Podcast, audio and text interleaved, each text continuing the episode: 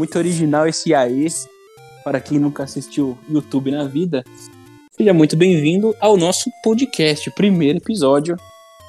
Para vocês aí que estão nos vendo, nos ouvindo, nos acompanhando. Nosso primeiro muito obrigado a todos vocês. E sou eu aqui que estou falando para vocês. Sou o tiozão. E o meu colega que está falando aqui também, nosso outro host, o Evans, do Joystick Bugado. Inclusive é outro tiozão também. É outro tiozão. Somos tiozões de geração Y, geração Z. Somos São dois pseudo-tiozões, cara. somos, nós somos pseudo-tiozões, cara. Dois boomers gravando um podcast sobre jogos. Sobre jogos. Mas nós não somos tão velhos assim, então nós somos pseudo-tiozões. Vou ficar batendo na tecla do pseudo-tiozão. Eu acho que eles sabem porque, afinal de contas, o nome do, do quadro é Tiozões Bugados, né? É, então tá tudo certo, né? Bem-vindos ao Tiozões Bugados Podcast. Capítulo primeiro. Capítulo 1 The Legend of Zelda, mais conhecido como O Zelda, ou A Zelda, né? Quando- Depende muito de qual for o nível de conhecimento do fã. Por falar em conhecimento, cara, já que a gente tá falando de uma franquia que quase ninguém conhece, eu acho que. Eu acho que a gente tem que introduzir essa, essa franquia, porque ninguém conhece esse tal desse The Legend of Zelda. É bom fazer um resuminho rápido. Para você que não conhece The Legend of Zelda, é uma franquia não muito famosa de uma empresa chamada Nintendo, Que foi Inclusive, acho lançada- ninguém conhece também. que foi lançada há 35 anos atrás. Quem vai conhecer um jogo velho desse, cara? Pois é. Quem vai conhecer um jogo velho desse? A gente vai estar introduzindo um jogo que ninguém conhece. Com Mas certeza. apesar de ser muito famoso, pouca gente jogou esse, hein? Na verdade, muitas pessoas, é, eu juro pra você que eu já vi isso uma vez. Tem pessoas que acham que o primeiro Zelda foi o Ocarina of Time. Então, olha só. Olha Porque só. foi esse jogo que ele realmente começou, que, que a série, a franquia começou realmente a ficar popular. É então, uma, uma vez, inclusive, eu até falei pra um certo colega meu que o primeiro Zelda era, era esse, de 1976. E aí eu mostrei umas imagens do jogo e ele ficou tipo assim, nossa, esse jogo existe mesmo, sabe? Não é fan-made? Pior que é verdade, tem muita gente que acha que começou no, no Ocarina of Time. O que não é muito Uhum. culpável também, né? Porque o Ocarina of Time é um fenômeno. né? É, o Ocarina of Time foi o jogo que abriu as portas da franquia pro, pro mundo, né? Virou jogo Pois de é. massa, Mas tudo que é bom tem um começo. E quem, quem criou esse jogo, quem descobriu esses, esses personagens em sua mente brilhante, foi um criador não muito famoso também, um tal de Shigeru Miyamoto. Aos japoneses. Ah, Desculpa Aquele japonês feio da Nintendo. né? Aquele cara, aquele, aquele senhor de idade ali que, bom, pouca gente ouviu falar. né? A gente só tá trazendo novidades aqui, pessoas pouco conhecidas, hein? Nós vamos lançar o Miyamoto pro mundo, cara. Estamos trazendo grandes descobertas da, da, da, da ciência, da- do conhecimento humano.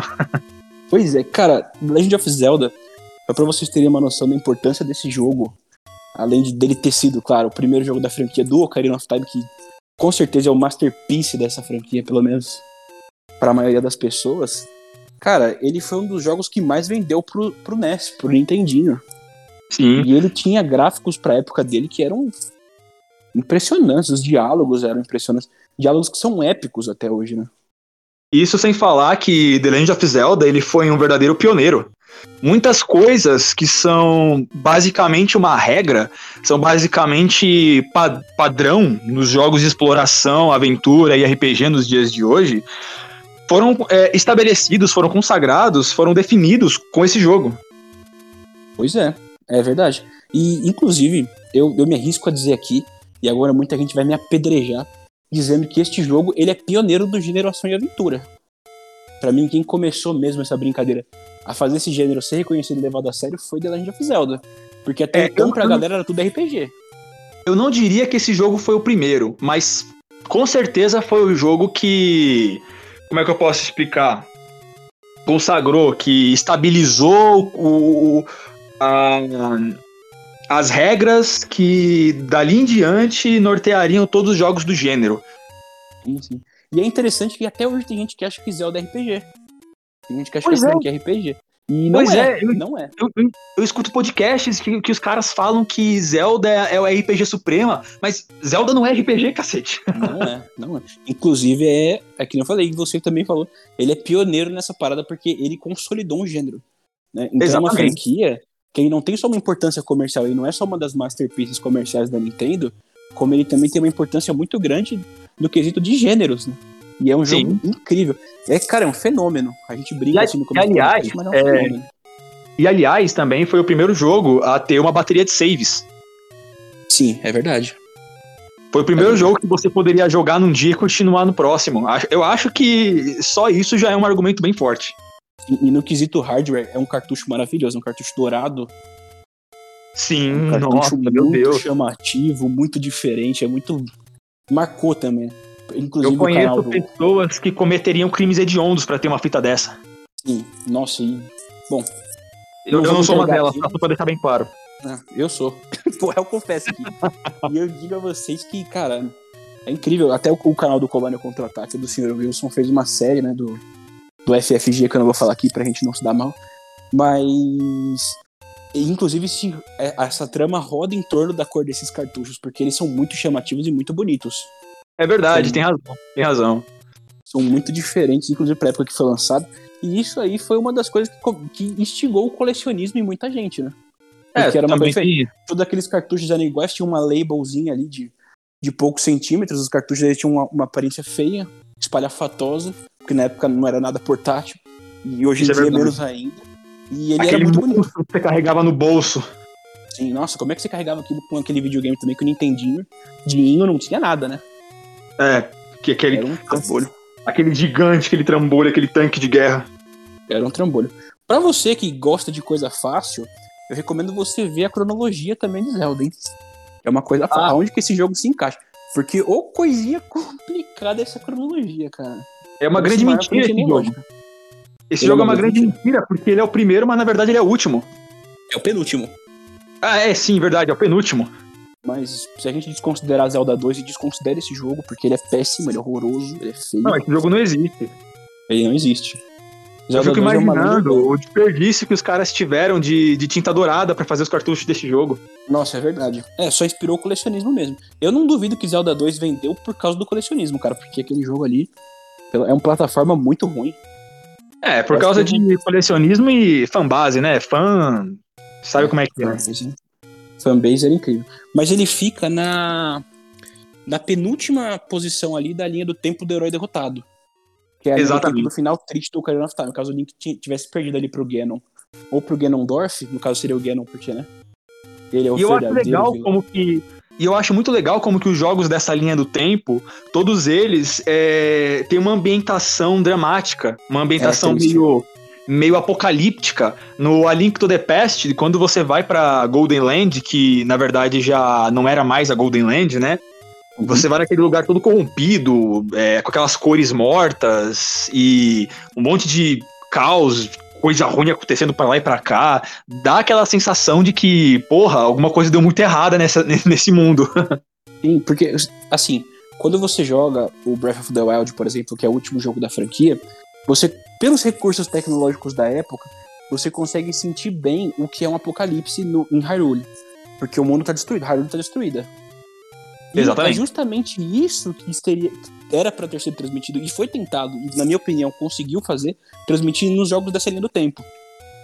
Porque, por exemplo, Verdade. nesse Zelda, no Zelda original, nesse Zeldinha que a gente tá falando, fica é muito evidente, cara, que tá tudo lascado, tá tudo acabado. Porque não tem nenhuma cidade mesmo no jogo. Você encontra algumas lojas, tipo, as cidades são as que tem, né? Se tiver, entre aspas, são muito lascadas. E, tipo, poxa, tem um cara que ele te dá, ele dá uma espada pra uma criança, saca? Tipo, ó, é perigoso sozinho. Olha, olha o nível que chegou esse mundo, sabe? Tá tudo acabado mesmo, tá tudo lascado, cara. Pe- Peraí, você tá falando de Breath of the Wild, certo? Não, agora eu tô falando do Zeldinha. É porque o Zelda 1, ele, ele serviu tanto de inspiração pro Breath of the Wild, que quando a gente começa a falar de um e do outro, acaba misturando, confundindo. É fácil confundir.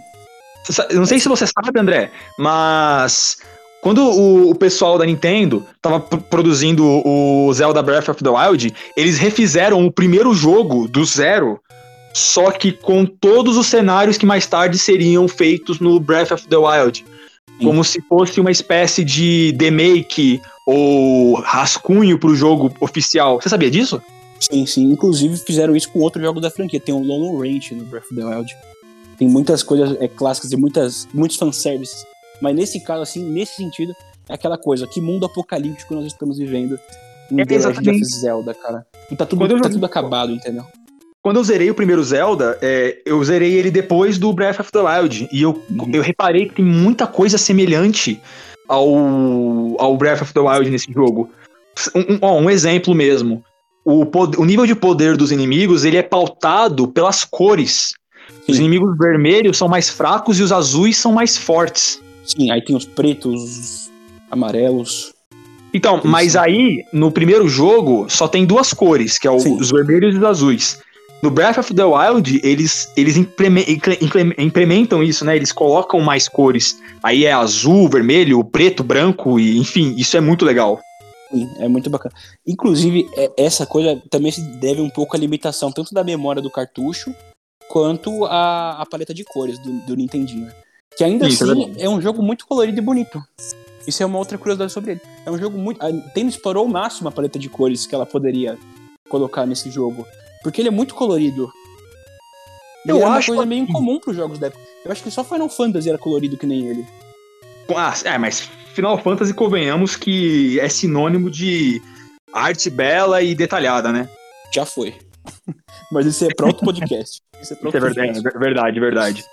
Não é desviemos o foco. Mas o The Legend of Zelda, o primeiro The Legend of Zelda, particularmente, eu, eu acho ele bonito e eu acho que ele extrai muito as potencialidades do Nintendinho. Só que eu. Só que, assim, na minha visão, eu ainda acho que ele poderia ser mais bonito se nós pegarmos outros jogos do mesmo console e colocar em comparação. Uhum. Porque assim, o, o primeiro Zelda ele é muito detalhado e ele é muito colorido. As cores são vibrantes, elas combinam, elas indicam muito bem o, as paisagens. Mas em comparação a outros jogos, como por exemplo, vai, Super Mario Bros 3, é, DuckTale uhum. e, e, outros jogos do, da mesma plataforma, o, o, Zelda poderia ser um pouquinho melhor. É, pelo eu... menos, pelo menos. Esse pano eu passo, porque Zelda é um jogo com um mapa muito grande e ele já ocupava muito da memória do, do cartucho, que era muito limitada. É, é, é, é, então, isso é tipo, verdade eu acho que esse quesito gráfico, até hoje é assim, né? Quanto maior o jogo, o gráfico costuma ser um pouquinho inferior por, por causa disso. Porque é. o jogo menor, ele consegue ter um gráfico melhor. Então, ele, ele, ele pega todo o espaço cara... do cartucho. Não pode deixar de levar em consideração que os caras fizeram magia, né? Com... Fizeram mágica com esse jogo. Com certeza. Nossa, com certeza. A jogabilidade, o tanto de função que existe no jogo, o tanto de item utilizável desse jogo, é um absurdo pra época dele.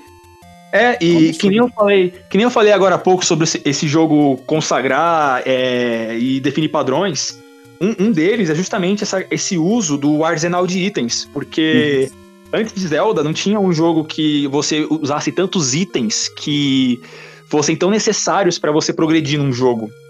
É verdade. E você quer dar uma palhinha sobre a história do jogo em si, Evans, pra gente? Da história do jogo? Da história do jogo. Aquela sinopsezinha que vai fazer o cara que tá ouvindo aqui falar, putz. Ou a, a mina que tá ouvindo também falar, putz, eu preciso jogar isso. Eu quero muito saber. Como assim, cara? Cara, tem que levar em consideração que o primeiro The Legend of Zelda foi lançado numa época em que as pessoas, elas meio que não ligavam muito para a história do jogo, né? Geralmente, muito, na maioria das vezes, o enredo era só uma desculpa para as coisas acontecerem. Mas a história é interessante, a história ela, ela é legal, ela é boa. Eu, inclusive, até falei sobre isso num vídeo.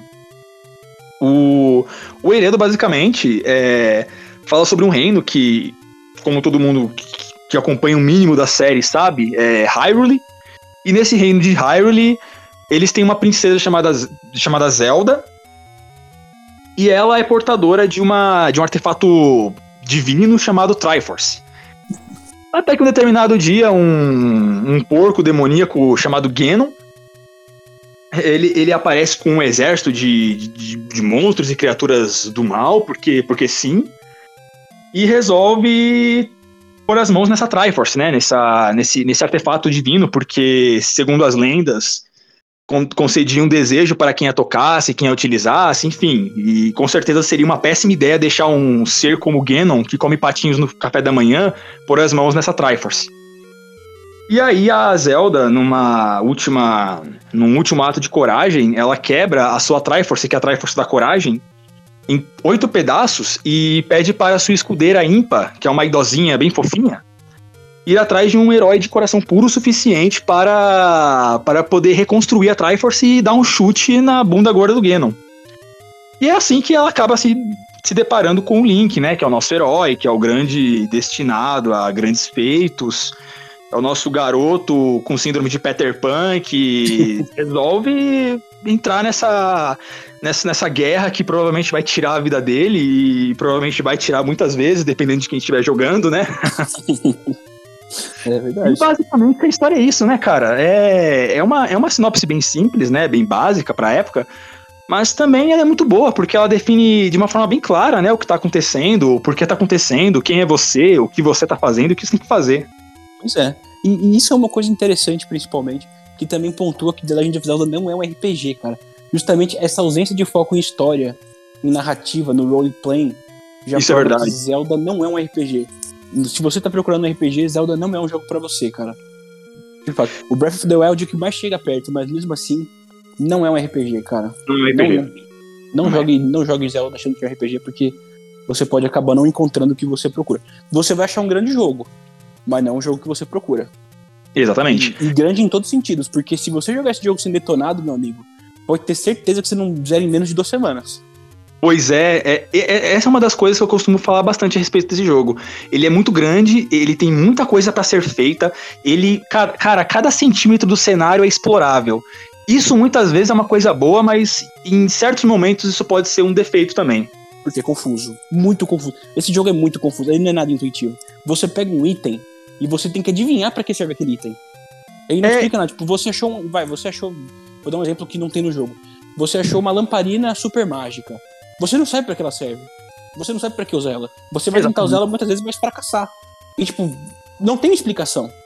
E fora que, assim, é, o level design, ele não. Ele não impede você de progredir sem um determinado item que é essencial para poder chegar no final do jogo.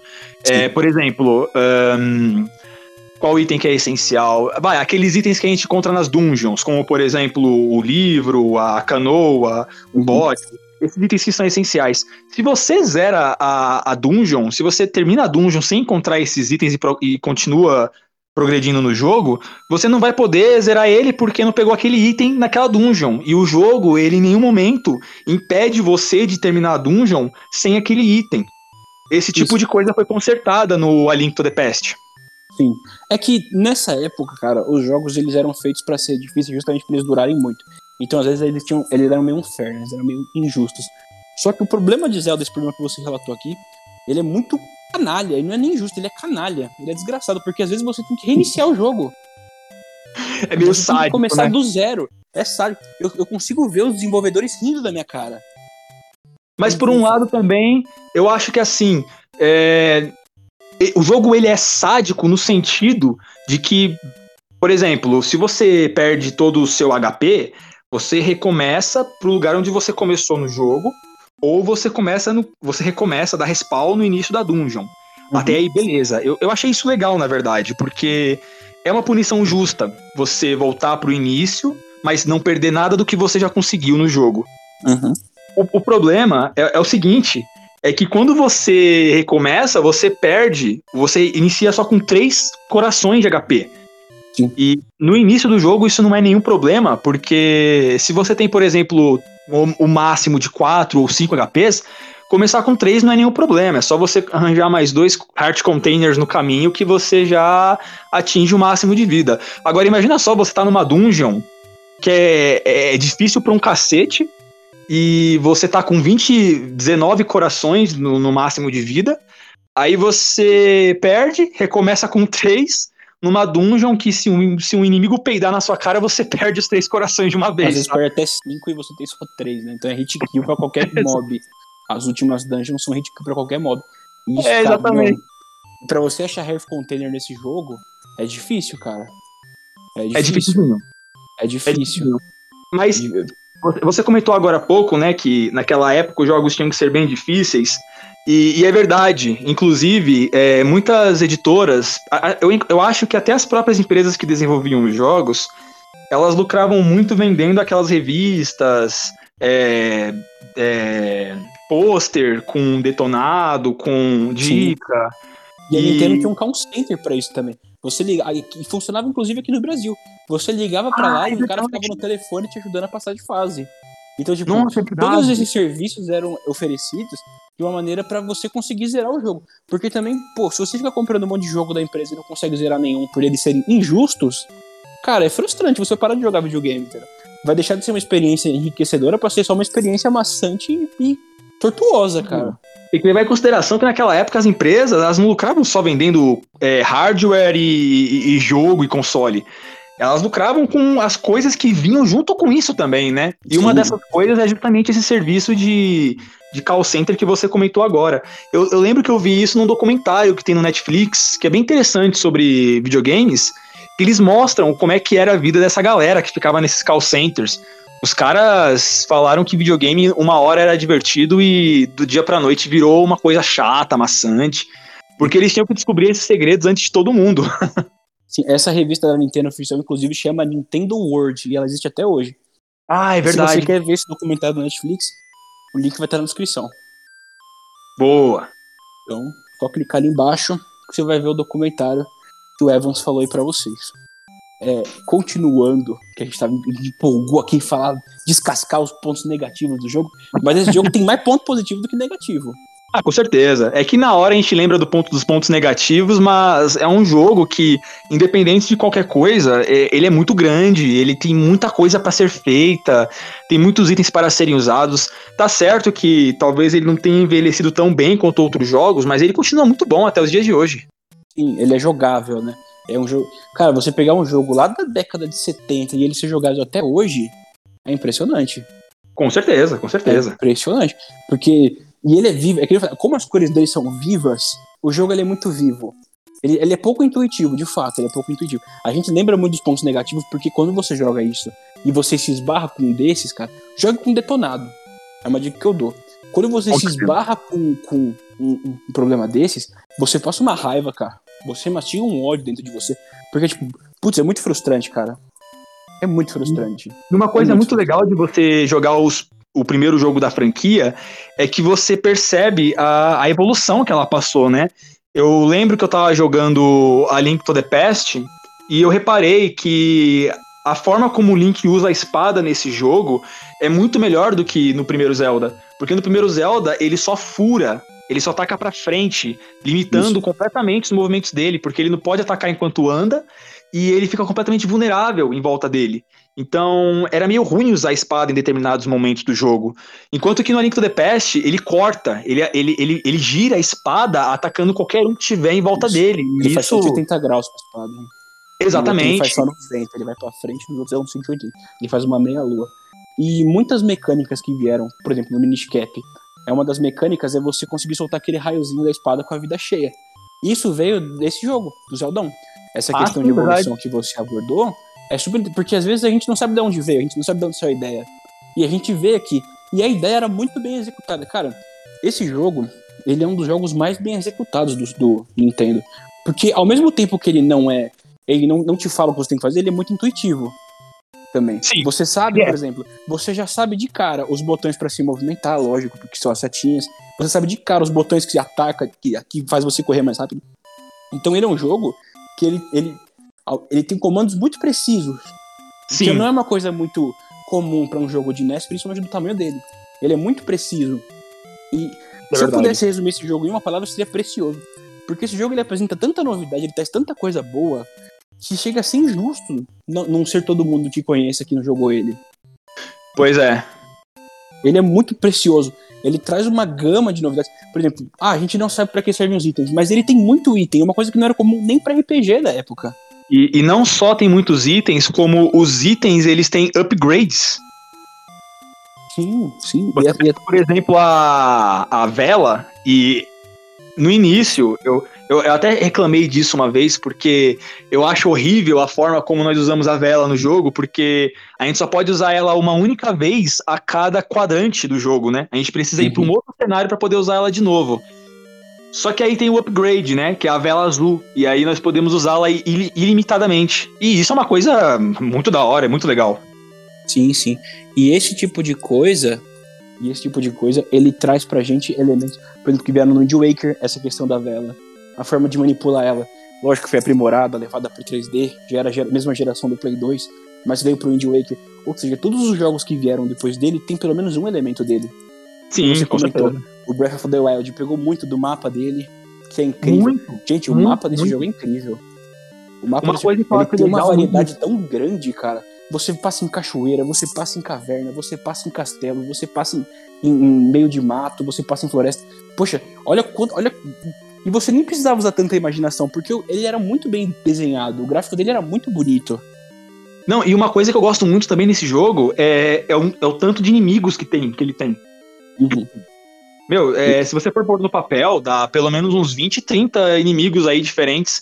E eles não são inimigos aleatórios, sabe? Que é, andam para um lado, para lá e para cá, e a única diferença é a estética, sabe? É o visual. Não, cada um tem um movimento, cada um tem um ataque, cada um tem uma fraqueza, e, e é muito legal como que ao, com o andar do jogo você vai conhecendo eles, você vai descobrindo. Tem um inimigo no jogo, inclusive, que, nossa, eu nunca vou esquecer disso. Que é aquele bicho que parece uma cabeça de gato, sabe? Sim. Eu não vou lembrar o nome deles agora. É, esse, esse bicho, ele tira muita vida da gente e matar ele com a espada é um. Nossa, é um inferno, é um saco, é bem é difícil. Aí uma vez eu resolvi usar o arco e flecha. E eu descobri que o arco e flecha é o ponto fraco dele. O arco e flecha passa por ele e morre na hora. E eu achei Sim. isso muito legal. Eu falei, caralho, que, que foda, né? Tipo, você explorar o jogo com os itens, enfrentando os inimigos, e aí você descobre segredo aqui e ali, descobre uma estratégia. Meu, isso para aquela época é um negócio, assim, sensacional. E esse é o ponto forte do ponto fraco que a gente falou do jogo não ser intuitivo. É o prazer da descoberta. É uma coisa que hoje em dia tá cada vez mais difícil. Porque os jogos hoje em dia são muito explicados. Você às vezes tem jogo que tem tutorial de mais de meia hora. E é uma coisa que Dark Souls tem trazido ultimamente. Que é você ter que descobrir para que serve aquele item. Só que nessa época era mais difícil de descobrir. Então quando você descobrir era mais prazeroso ainda. Exatamente, exatamente. Isso é uma experiência que é sensacional. Essa sensação de tipo, você errar, você morrer na dungeon, voltar do começo, e você ir errando e voltando. Quando você passa ela, é uma sensação muito boa. É uma sensação ah, muito incrível. Algumas, hum. algumas dungeons desse jogo, eu vou falar para você, eu, eu, eu, eu acho que elas têm uma qualidade bem duvidosa. Porque hum. a, a impressão que eu tenho é que muitas vezes os designers do jogo, eles, para dificultar o jogo, eles enfiavam uma sala lá cheia de inimigos aleatórios e você tinha que se virar nos 30 para poder derrotar todos eles para pegar o item. E muitas vezes eu, eu tinha a impressão de que isso aí foi uma maneira meio artificial de dificultar o jogo. O bom é que, assim como muitas outras coisas, o A Link to the Past, que foi a sequência do Super Nintendo, eles também melhoraram isso. E as batalhas nas dungeons lá são muito mais fluídas, vamos dizer assim. É, de fato, de fato. É, é meio curioso isso, cara, porque ao mesmo tempo que, que essa crítica sua é válida, a gente tem que pensar o seguinte: os cartuchos eles eram muito limitados. Então era muito difícil você ter uma gama maior de inimigos. E às vezes os caras tinham que soltar um Ctrl-C, Ctrl-V. Por exemplo, no Super Mario, aquele 8 bits, a nuvem era mesmo sprite da grama. Porque Isso é verdade. era muito limitado. Então, Isso é às é vezes, é, é, é que é passamento de pano, porque às vezes foi só preguiça do desenvolvedor. Só que, cara, ao mesmo tempo, a gente tem que levar em conta. Eu sempre levo em conta muito a memória dos cartuchos. Era muito difícil você ter uma gama muito grande de inimigos. Isso é verdade. Era complicado. Era Não, mas mesmo, com, mas mesmo com as limitações, até que tinha muitos inimigos no jogo. Tinha, e que nem você falou, tinha aquela questão das cores também, que também foi usado no Breath of the Wild. O vermelho ser mais fraco e o azul ou o preto, depende da sua vista, ser mais forte. E esse tipo de coisa. Você for um jogador daltônico, a regra é outra. É, a regra é outra. Vá no menu. O, o, esse jogo não tem, mas eu tenho certeza que na internet deve ter alguma ROM. Se tiver, vou pôr o link aqui na descrição. Que é para daltônico, que é acessível. e nos jogos mais recentes tem um menu lá para você colocar a opção de daltonismo. Então não, não deixe de jogar causa disso. Literalmente. de todos os públicos, cara. Então, assim, é, é, pô, tem uma discussão lendária de outro jogo aqui, só um offzinho, que é a cor do Yoshi em Super Mario World, se ele é azul ou roxo, cara. A discussão Sim. vai pra eternidade. Mas enfim, é, é, essa questão. Essa galera, aquela galera lá do vestido. Nossa, é verdade. Vestido, vestido preto, preto e azul, Nossa. branco, dourado. É.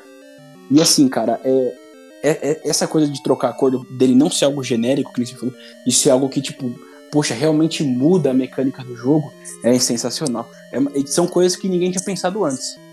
Sim, que, exatamente. Que torna mais incrível. Porque eles pegaram assim, por exemplo, ah, nós temos uma limitação de sprite. Então e se a gente só trocar a cor deles?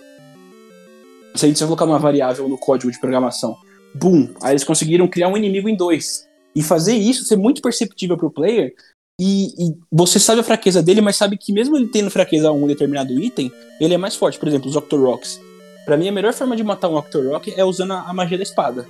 É, eu também acho. É usando a magia da espada. Então, tipo, pô, quando você pega um Octorok vermelhinho ali no começo do jogo, um hit já era. Quando você pega o preto, você tem que tomar o dobro de cuidado. Porque se você tomar um dano, você não solta mais aquela magia. É, pois então, é. tipo, putz, isso é sensacional, cara. Isso é mas muito lá, bacana. Mas lá pro final do jogo, essa magia acaba nem sendo tão útil, né? Porque a gente encontra aquela varinha mágica lá que dispara poder ilimitado. Aí acaba até ficando meio ultrapassado. Sim, é um mas, mas no início do jogo ela é, é muito útil. Nossa, eu perdi a conta de tantas vezes que eu fiquei pistola porque eu tentava manter a vida dele no máximo e tropeçava numa pedra e bum, já era. Perdia meio, meio, meio heart container e já era, já perdi o poder. Nossa, dá uma raiva. É verdade. Hum. E vamos lá então. Agora você estava comentando das dungeons. Comente para mim a sua opinião, no geral, sobre as dungeons. Vamos ver o que um jogador de Zelda acha, no geral, das dungeons. Cara, a, o que eu acho das dungeons, basicamente, foi o que eu falei agora há pouco, né? Eu, eu gosto delas, e, e, principalmente porque, como é o primeiro jogo da franquia, tem que levar em consideração que é tudo experimental, né? Tudo, tudo era experimental. Então, as dungeons, apesar de eu ter feito aquela crítica sobre alguma delas serem artificialmente difíceis, elas também apresentam um desafio que é muito legal, porque no momento que você entra nelas, é, você é como se você entrasse num mistério que estivesse completamente vinculado a você, sabe? Você tem que saber, você tem que buscar a, conhecer todas as salas, você tem que buscar um mapa para saber onde é que está o boss, e aí você tem que enfrentar inimigos e lembrar o, o que que virá, você fica com aquela com aquela curiosidade, sabe? Com aquele medo de saber o que será que vai vir na próxima sala, quais são os segredos, quais são o, os esconderijos e, e, e, essa sensação que a Dungeon passa pro jogador, ela é elementar. Foi uma das coisas que tornou Zelda o que ele é hoje. Até porque Zelda sem Dungeon não é Zelda. Então, hum. esse elemento de, de mistério, de que prende sua atenção, é algo que tornou que torna esse jogo tão bom, inclusive, né? Sim. Sim, e é apesar daquilo que eu falei sobre, em alguns momentos, ela ser. Parece que os, os desenvolvedores apenas deram Ctrl-C, Ctrl-V em vários inimigos aleatórios só pra deixar ele, o jogo mais difícil. Apesar disso, eu gostava muito de resolver as dungeons, porque, cara, é, é, um, é um mistério que você resolve lá. Você tem que encontrar a porta, a chave, esconderijo, tem que chegar até o boss e, e essa sensação, ela, ela, ela permanece durante o tempo todo. Até o final da dungeon. Então, assim, eu, eu, gosto muito delas. Eu, eu, é claro que eu prefiro as que vieram nos jogos posteriores. Mas, para um primeiro jogo, elas são muito legais. É, eu acho que um problema, num geral, desse jogo, até nessa questão da artificialidade, é a progressão de dificuldade dele. Eu acho que ele é muito desbalanceado. Porque, por exemplo, a primeira dungeon, para mim, ela é uma das mais difíceis. Porque você tá lá, entrar peladão, você não tem praticamente nada, só tem a sua espadinha e a boa vontade, a coragem. E ela é muito difícil. Aí a segunda ela já, fica, já começa a ficar mais fácil. Aí quando você vai passando, quando você chega ali na quinta, cara, aí o negócio fica louco. Aí é, o negócio começa a ficar louco. frente, meu Deus do céu. Você sente tipo um baque. Porque a, a, dificuldade, ela não é tão progressiva quanto ela deveria ser. Ela é meio que vai no baque, sabe? Tipo, ó, no começo. Ah, É bem difícil, desbalanceado. difícil pra caramba. Aí você vai pegando, você vai ficando, tipo, ah, ok, ok. Já peguei qual é que é do jogo. Quando chega numa hora ali, do nada um, um soco na sua boca. Parece que você tá assim, você tá recebendo carinho na cabeça, tem alguém passando a mão na sua cabeça, fazendo um chamego. Aí de repente essa pessoa para e de repente ela te dá um soco na boca, mano. Arrancar seus Não, dentes, sabe? Tipo. é um negócio meio, meio desproporcional. Tipo, você não entende por que, que essa pessoa tá me dando esse soco. O que, que aconteceu pra eu chegar no soco? Será que eu perdi alguma coisa? E vai ficando desproporcional. Quando chega na última dungeon, cara, você tá, tipo, tão desesperado pra zerar o jogo, com medo de morrer, que o negócio começa a ficar meio insano demais. E você começa a falhar por causa do medo. E esse medo vem não da dificuldade do jogo, e sim da loucura da progressão de dificuldade dele. Porque ela é meio sem sentido, cara. Ela é meio Cara, sem sentido. O jogo vai ficando hardcore do nada, mano. Cara, quando eu cheguei na quinta dungeon, eu pensei assim, mano, por que, que Deus abandonou o Link? É verdade. Ali, ali foi Caramba. totalmente Deus nos abandonou. Não, você entrou pra quinta dungeon, ca- acabou, cara. É, meu, a quinta dungeon é insana. A quinta, a sexta e a sétima. Essas três aí, você é louco, é o. É, é- é o trio do apocalipse, cara. É. É insano. Eu desenvolvi uma teoria que Dante foi um viajante no tempo e ele inventou os infernos justamente depois de jogar a quinta dungeon de- da Legend of Zelda, cara. Porque, nossa senhora, do nada, do nada você entra no inferno. Parece que você Você tava vivo e foi pro inferno. Não, e não é só isso. Você sabia que o ator Joaquim Fênix, pra interpretar o Coringa, eles colocaram ele nessa quinta dungeon pra jogar por duas horas? Sim, eu imagino. Jogando com, com três corações de vida. Que é o que acontece quando você morre. E você vai morrer, cara.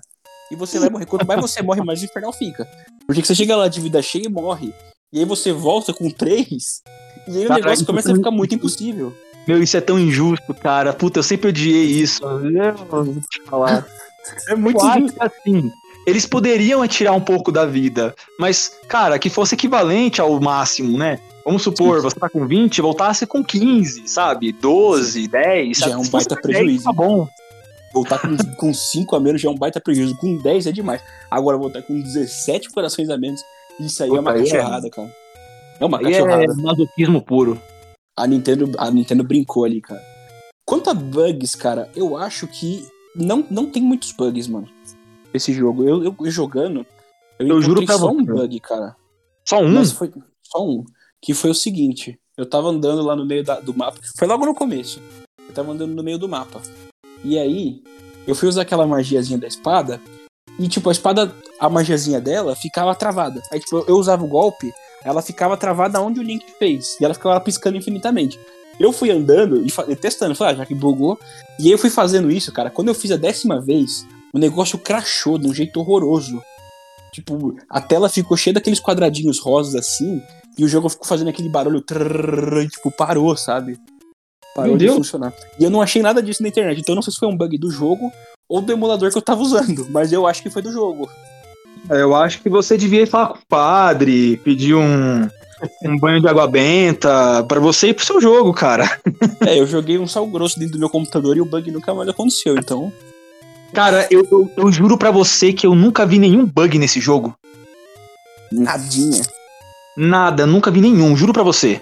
Nadinha, putz. Mas esse jogo também é muito bem acabado, então eu devo ter dado muito azar, porque eu nunca achei esse bug na internet. Se alguém achou, comenta aí. Se alguém passou por esse bug também, comenta aí. Porque, cara, eu nunca achei esse bug em lugar nenhum. Eu tenho certeza que ou foi o emulador, ou foi o meu azar crônico, porque todo jogo que eu jogo eu encontro um bug, cara. E sempre é um mais bizarro que o outro, cara. Caramba, cara, você devia exorcizar esse- essa sua ROM, esse seu cartucho aí, mano. Cara, se algum, se algum desenvolvedor de games está ouvindo, me contrata pra ser tester. Porque com certeza eu vou achar algum bug, cara. Eu com certeza vou achar algum bug. Eu sou perito em achar bugs, cara. Cara, esse Eu deve ser o melhor emprego do mundo, né? Ah, depende. Do... Imagina o cara que trabalhou nisso no Cyberpunk, cara. Pô, cara, mas você sabe que eu achei Cyberpunk um jogo legal? Eu achei legal, mas o jogo é todo quebrado. O cara que. Eu, É. eu fiquei sabendo que o cara que, que foi tester do Cyberpunk, ele tá até hoje em reabilitação. Ele foi parar no sanatório, cara. Ele foi parar no sanatório. Eu acho que o Joaquim Fênix não ia ter conseguido interpretar. Ele ia ter ficado meio recluído no canto dele, todo espremido ali. Cara, eu ia aproveitar agora e perguntar pra você, mano, como é que como é que você conheceu esse jogo, cara? Cara, eu conheci do jeito mais genérico possível, porque eu joguei. O primeiro jogo da franquia que eu joguei mesmo, assim, foi o. Foi o A Link to the Past, né? E aí depois foi o Wind Waker. Eu, eu não fui no caminho natural do Ocarina of Time depois do que vier. Eu fui Ah, mas primeiro. começou bem, começou bem, bem demais. Pô, eu comecei bem demais. Aí depois eu joguei o Minish Cap e eu falei, meu, quer saber? Eu quero zerar todos os jogos dessa franquia porque todos devem ser muito bons. Aí eu falei, mas eu vou fazer, já que eu tô numa sequência que não é normal, eu vou começar pelo Zelda 2. E aí foi um erro, porque tipo, eu joguei o Zelda 2 e eu falei, caramba, puta, esse jogo é uma. Você cometeu mano, suicídio e não sabia. Aí eu falei, pô, se o 2 é tão ruim, eu imagino 1, cara. E aí eu, eu vou jogar 1. Eu vou jogar um só pra ver o quão ruim ele é. E eu fui jogar um e falei, caramba, esse jogo é muito bom. Como que fizeram aquilo no 2? Em vez de melhorar, piorou muito. Mudaram completamente o jogo. Ele Zelda parece muito 2D, com Link to the cara. Past. Não, cara, Zelda, Zelda 2. 2D, Zelda 2 é um absurdo, é horrível. plataforma em 2D, cara, só de falar isso não dá, mano. Zelda e plataforma 2D na mesma frase não cola. E, cara, o pior não é nem isso, o pior é ele ser ruim. Porque às vezes você vê os spin-offs da Nintendo que são muito bons. Tipo Hyrule Warriors. Ele funciona muito bem. Ele é um Musou de Zelda e funciona muito bem. Isso é verdade. Quando você, quando você pega esse Zelda 2, ele é uma porcaria. Ele, ele, pra mim, ele tá no mesmo nível dos jogos de CGI. Deus me perdoe, mas tá. E sabe o que é pior? Porcaria. E sabe o que é pior? Esse jogo tá na linha principal da série. É, eu não sei se é principal, mas ele tá numa linha da série e isso já é ruim, cara. Eu acho que a Nintendo Então- tinha que desconsiderar ele. Inclusive agora, que Zelda completou, é. Completou 35 anos, a Nintendo tá lançando um Game Watch, isso foi anunciado no dia 15 de junho. Que eles vão fazer um, um Game Watch agora com Zelda 1 e colocaram a Link's Awakening do GBC, que é um ótimo jogo, e Zelda 2, cara. A Nintendo, ela insiste nesse jogo horrível. Ah, cara, é porque se ela tá vendendo é porque tem quem compre, né? É, Eu acho que ele vai mais como um cavalo de Troia no meio de dois jogos muito bons. A galera fala, ó, Zelda 1 e Link's Awakening é muito bom. É, Então eu é que vou pegar. Zelda é que fã de Zelda é um bicho que precisa ser estudado pela NASA, cara. Nossa, é uma fanbase muito leal, né, cara? é uma fanbase muito leal, é impressionante. É porque também Zelda, tirando dois, é muito difícil um jogo que é totalmente ruim de Zelda. Eu não vou nem considerar os de CGI, porque. Não, eles lá- não existem. eles não existem. Mas normalmente são jogos. Foi um bons. coletivo. É um delírio coletivo. Eu, eu prefiro acreditar nisso também. Inclusive, no baú do tiozão, eu joguei esse jogo, postei lá. Também vou pôr o link aqui na descrição. E eles são péssimos, cara. Nossa, eles são horríveis. Cara, Eles eu admiro muito você.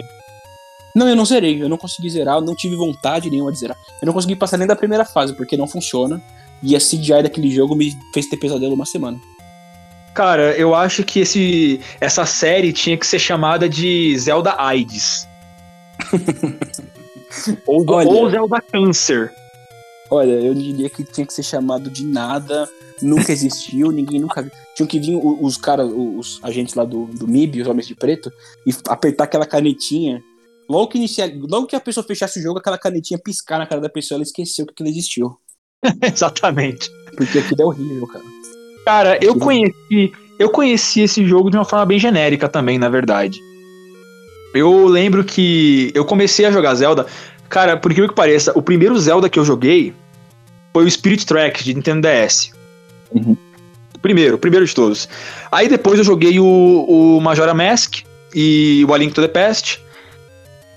E aí depois eu me perguntei, né? Bom, eu tô gostando muito dessa série, mas vamos conhecer ela, né? Vamos atrás, vamos saber como é que é essa série fantástica, né? E aí eu pesquisei, eu baixei os jogos, eu, eu, eu fiz através de um meio completamente legal, né? Que é a pirataria, é belo e moral. Mas, e Essa, aí, essa parte vai ter que pro YouTube não, não lascar a gente. No pi! Não precisa nem cortar isso. pi. melhor. Melhor, melhor. Edição, corta essa parte. Cut that, cut that. Só pra quem assinar nosso futuro Patreon aí vai ver esse trecho. Exatamente. Aí eu fui lá e baixei, joguei e falei, bom, legal, mas na primeira vez que eu joguei eu não gostei muito, né? Eu não Uhum. sei se é porque é um jogo muito antigo e me pareceu, sei lá, né? Não sei, eu não consegui engolir na hora. Mas depois eu joguei de novo outras vezes e aí eu joguei recentemente, fui até o final. E basicamente é isso. Pô, é. Normal, eu acho que ninguém conhece esse jogo hoje em dia de forma orgânica, porque é um jogo muito antigo. Então, só normalmente para descobrir esse jogo você tem que estar interessado nele, tem que fazer alguma pesquisa sobre a franquia, né? Porque como ele é velho, Apesar que agora que assistiu o E3 vai saber da existência dele, pode ir atrás. Mas como ele é velho, ele, ele não, não é mais um jogo muito orgânico. Você não vai ver Zelda, tipo, ah, você tá andando na rua, você vê uma propaganda, ou algum amigo comenta com você, a menos que esse amigo seja um boomer também. Mas dificilmente você vai conhecer esse jogo de forma orgânica. Se você tem um Nintendo Switch assim no Switch Online, ele tá lá naquele, naquele programinha do NES, que vem na assinatura. Legal. Então, tipo, pô, dá pra você jogar ele por meios legais ainda. Você não precisa usar de meios artifícios legais. Se você tem um Nintendo Wii U também, você pode comprar ele na eShop. Verdade. De forma oficial. Se você tem um Nintendo Wii, você não consegue mais comprar porque já era. a eShop do Wii já era. A Wii Shop, no caso, era nem eShop. Já era. No Nintendo 3DS também, não sei se ainda funciona em shop, mas dá para comprar lá também. Bem acessível, inclusive, baratinho. Eu acho que com 5 reais você consegue comprar ele. E, cara, vale a pena jogar esse jogo, viu? Não, Vale. A gente citou muitos pontos negativos, mas o jogo não é ruim, não. O jogo é muito bom. E ele envelheceu muito bem. Ah, e disso eu discordo. Dessa parte eu discordo. Eu, eu não acho que, mal? assim, Eu não acho que ele envelheceu mal. Eu, eu só acho que ele não envelheceu tão bem quanto outros jogos. Mas assim, apesar de eu achar que ele não envelheceu tão bem, ele ainda é um bom jogo. Ele, ele não é tão bom como ele era na época dele. Mas, assim, ainda é bom. Ainda é bom e ainda é jogável. Vale 5 reais, cara? Com certeza. Então compra. Compra. Então comprem. Então comprem. comprem e tirem suas conclusões. E quem jogou também comenta aí embaixo o que achou do jogo, as críticas, as coisas boas, que nota daria. Naquele padrão do tiozão também. Vai sair post no tiozão falando dele. Vai ter esse podcast anexado lá. Vai ter link na descrição. E, cara, para finalizarmos, considerações finais. O que você quer dizer que você ainda não falou? Curiosidades, memes, opiniões impopulares, coisas polêmicas pra chamar view, pra vir gente xingar a gente. Ó, eu duvido que alguém saiba disso que eu vou falar agora. Mas poucas pessoas conhecem, ou ou ouviram falar pelo menos, do remake desse jogo. Remake, mano. Como assim remake? Esse jogo. A Nintendo hoje falou que. Hoje, né? Dia 15 de junho, falou que não vai fazer remake do jogo? Como que tem remake, cara? Cara, eu, eu juro pra você, existe um remake desse jogo pro Super Nintendo. Pro SNES? É 16 bitzinho, coloridinho, bonitinho, redondinho. Exatamente. E como eu não sei disso? Pique pique aquele Super Mario 3, Su- Superstar, sabe? Sei. Nossa, aquilo é lindo. Então, é, é na mesma pegada. Na, na época do Super Nintendo, naquela terceira guerra mundial que a Sega e a Nintendo, Nintendo travaram, a Nintendo lançou um serviço chamado Stellaview, que você colocava no Super Nintendo e acessava jogos dentro de um determinado horário via satélite. É como se fosse canal de televisão mesmo, sabe? É, tal horário passa tal programa e em tal horário passa outro programa. Sim, já ouvi falar. Era, é, você colocava o Super Nintendo meio que numa plataforma que era como um modem. E. E aí você controlava meio que o NES do Earthbound numa cidadezinha, entrando em casinhas e baixando coisinhas. Exatamente. Foi, foi nessa época que eles lançaram. E é um jogo muito bonito, e pelo que eu li, eu não joguei ainda, mas pelo que eu li, ele corrige muitas coisas do jogo original. Então, assim, é um trabalho muito bem feito e, e- e é uma coisa muito louca, porque tem muitas pessoas que nem sabem disso. Eu só fui descobrir isso porque eu pesquisei, porque eu fui atrás, para eu me preparei para esse podcast, mas eu não Ah, sabia. dedicação, né? Vale seu like essa dedicação, hein? Com certeza, like, inscrição, compartilhamento, comentar. É hein? Pô, não é fácil, galera. Não é fácil zerar esse jogo e vir falar pra vocês assim de uma forma descontraída. Porque, primeiro, que não é fácil zerar esse jogo de modo geral. E jogo segundo, que. É, cara, se vocês soubessem como foi difícil agendar esse podcast, tanto de imprevisto que aconteceu. Cara, meu Deus, os bastidores desse podcast foram cabulosos, cara. Foram Era mais cabulosos. fácil todos os planetas se alinharem, todos os astros se alinharem numa noite do que a gente marcar e conseguir gravar esse podcast. Sendo impossível, cara. Sendo impossível, diria. Vale o like de vocês aí. Em breve, quem sabe, nós não falaremos sobre os bastidores deste podcast maravilhoso e super trabalhoso que, olha, meu amigo. Meu amigo. não foi fácil. Eu te interrompi você falando aí do. Dessa, dessa versão de Zelda. Ah, Cara. sim, não, mas era, era basicamente isso mesmo. Eu não tinha mais nada pra falar. Eu pesquisei aqui agora. E se for possível na edição, vou colocar aqui as. Ou o Evans vai colocar. Ah, porque a gente não tem dinheiro pra pagar editor, não, viu? Aqui é tudo na raça mesmo. e a gente vai colocar, se for possível, imagens desse jogo na tela enquanto ele falava. E, cara, que coisa maravilhosa. Que pena que isso não. não a Nintendo não se apegou a isso, porque é muito bonito. É muito bonito. É muito Relança, bem feito. Né? Se, isso tinha que ser relançado, cara. É, não então, Zelda 2. Não Pô, Zelda aliás, 2. aliás, hoje, na E3 da Nintendo, eles foram. Eles estão eles fabricando aquele Game Watch lá. Por que não colocou esse jogo já? É, eu acho que ele não funcionaria bem no Game Watch, mas eles poderiam colocar no Nintendo Online, dar, dar essa colher de chá aí pra galera da fanbase. Porque é muito ah, bonito. Sim, é muito bonito. E se você quiser baixar esse jogo, talvez tenha na internet, mas a gente não vai pôr link aqui não. Mas não baixe nada pirata, a gente não recomenda, tá? Só talvez exista. Aí talvez tá exista. grossa. Talvez exista. Talvez exista, talvez não. Quem sabe? Não serei eu que lhe daria o caminho caso exista. Coisa que eu não sei porque eu não pesquisei. E por acaso não estou baixando agora. Não, não são. Não estou porque eu não sei se existe ou não, porque Jamais... eu não, consumo pirataria. Jamais faremos algo assim tão, tão imoral, tão antiético, nunca. Não, isso é absurdo. Comprem original. Mas não, como não tem como comprar, fiquem na vontade, só vejam imagens. É, tem que comprar uma máquina do tempo, na verdade, né? É. Enquanto não existir, bom, infelizmente é impossível jogar, né? é impossível jogar. Então. Maravilhoso. Outra curiosidade sobre esse jogo, cara. Você tem mais alguma curiosidade para falar? Ah, sim. É, a última. Shigeru Miyamoto, quando criou esse jogo, ele se inspirou nas aventuras da infância. Reza a lenda que.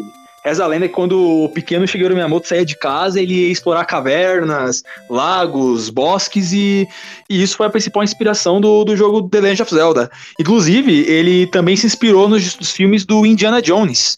E segundo ele, ele quando, ele quando eles fizeram esse primeiro jogo da franquia, ele queria que o jogo passasse exatamente a, as mesmas sensações que o filme passa. Quando ele entra naquelas cavernas, tumbas, enfim. Algo semelhante ao que a gente sente quando joga nas dungeons do jogo. E ele consegue, né? Eu, eu acho que de certa forma consegue mesmo. Eles conseguem. E o primeiro nome desse jogo, ele era para ser diferente. Na verdade, do Japão ele foi. Aqui no Ocidente Sim. não, porque não era comercialmente bonito. Seria The Legend of Zelda Hyrule Fantasy. Sim. Só que como os ocidentais não sabiam como pronunciar Hyrule ou Hirule, ou seja lá como você falar, e até hoje ninguém sabe como pronunciar essa jossa, é... tipo, além desse problema... Hyrule, nem sei se está certo, mas enfim, é isso. não era, não era apropriado comercialmente falando, porque era muito longo e difícil de memorizar. Tanto é que até hoje ninguém fala The Legend of Zelda, né? Falam só Zelda. Então, Sim, pois é. E, e, inclusive, naquela época, era muito difícil, né? Essa comunicação Ocidente-Oriente. Até as capas Sim. dos jogos eram alteradas porque o público ocidental tinha um certo preconceito com personagens animados, porque a última coisa que o, o, o lado ocidental do mundo precisava era de jogos infantis ou que ou jogos que remetiam a, a infância, a brinquedo, porque foi isso que causou o crash da Atari. Então, sempre que os jogos vinham para cá, eles meio que mudavam vários aspectos do jogo para ele ficar mais adulto, vamos dizer assim. Tanto que a capa do jogo, a capa japonesa, é muito bonita, tá o Link lá na frente, com o mundo atrás, assim, um negócio assim, muito bonito. Quando veio pro ocidente, os caras só colocaram um logo e um escudo na, na capa. e, e a coisa do nome foi tão pensado que o nome Zelda não foi dado por acaso. O nome Zelda ele foi dado inspirado no nome da esposa do escritor Scott Fitzgerald, acho que se pronuncia assim, que o nome dela era Zelda Fitzgerald. Ela era uma mulher muito bonita e ela era muito famosa na época, então é, eles colocaram esse nome nela justamente para chamar atenção. Tanto é que a é. Zelda ela tem os mesmos estereótipos dessa mulher. É uma coisa bem interessante. O marketing é alma do negócio, né? O marketing é alma do negócio um nome chamativo e marca, né? Porque até a gente chama de, que eu falei, chama de Zelda. Então realmente o nome marcou. E Sim. é claro que cada vez mais a gente vê a gente usando subtítulos da franquia. Tipo, a gente fala Ocarina of Time, a gente fala Breath of the Wild. Mais difícil, a gente, mas no geral mesmo a gente chama de Zelda. Ah, você viu que vai lançar um Zelda novo? Sempre sai assim, então meio que realmente deu certo essa ideia do nome, tanto dos ocidentais quanto do próprio Miyamoto, né? Que usou esse nome é de que, forma. É que também soa meio retardado você chegar e falar assim, ô, oh, você já viu o novo The Legend of Zelda? É meio bizarro mesmo. É meio, meio estranho. É, é mais que a gente fala Breath ainda. of the Wild hoje em dia com uma tranquilidade e naturalidade. De tanto que esse jogo foi bom e difundiu, a gente fala esse nome completo e complexo para falantes da língua portuguesa, que com uma tranquilidade, porque esse jogo difundiu muito bem também, né? Eu gosto de falar bafo selvagem. um bafo do selvagem. Faz sentido também. Faz sentido também. Tem feito bastante sentido também. Ah, então é isso mesmo. Acabou? Acho que acabou. Infelizmente acabou. Porque tinha mais para falar desse jogo, mas se a gente for falar tudo dele, acho que vai durar umas 4 horas esse podcast, porque ele é muito grande, muito completo, muito rico. E eu queria agradecer a todo mundo aí que ouviu, que vai divulgar, que vai mandar o link pro amiguinho, pra mamãe, pro papai, pro irmãozinho. Isso aqui é livre para todas as idades. Palavrões foram censurados.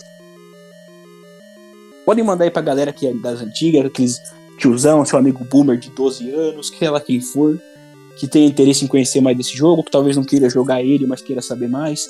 Quem sabe, né? Nossa intenção é diluir cada vez mais o que presta. Que são esses jogos maravilhosos, cara, como Zelda. Exatamente. Finalizações, muito obrigado a todos. Essa é Agradecemos pela e agora fico com o Evans. Bom, é, agradecemos pela atenção. É, vamos preparar mais podcasts, com certeza. Vamos tentar manter um ritmo, né? Para não acontecer como aconteceu dessa vez, o tempo que levou para a gente postar esse podcast. E não deixem de visitar também os nossos blogs e nossos canais. Não deixem de acessar o, o Baú do Tiozão, que é um blog sensacional, com muito material, muito texto, muita, muito conteúdo, crítica, lista. E também não deixem de visitar o Joystick Bugado. Tamo, estamos aí há, há quase quatro anos no ar, estamos com muito conteúdo. É, temos o canal no YouTube também com vídeo, podcast. E, e é isso. Eu arrisco a dizer, hein, o Joystick Bugado é o melhor site para você ver alguém que gosta falando mal do Sonic. Ah, sim, com certeza. É o melhor lugar. Eu não sou muito fã do Sonic, o Evans é e ele fala mal com propriedade, cara. Se você quer ter argumentos para falar mal do Sonic, você não precisa só jogar, você pode ler o Joystick Bugado que você vai ter uma grande surpresa, cara. Olha, se for, SEGA não gosto muito. Se for para juntar a galera aí para falar mal de Sonic 2006, Sonic Boom, eu tô dentro. Eu, tô, eu vou estar tá lá com certeza. Isso se eu estiver organizando esse, esse encontro. É verdade. Bom, então é isso, pessoal. Muito obrigado e até a próxima. Até a próxima. Tchau.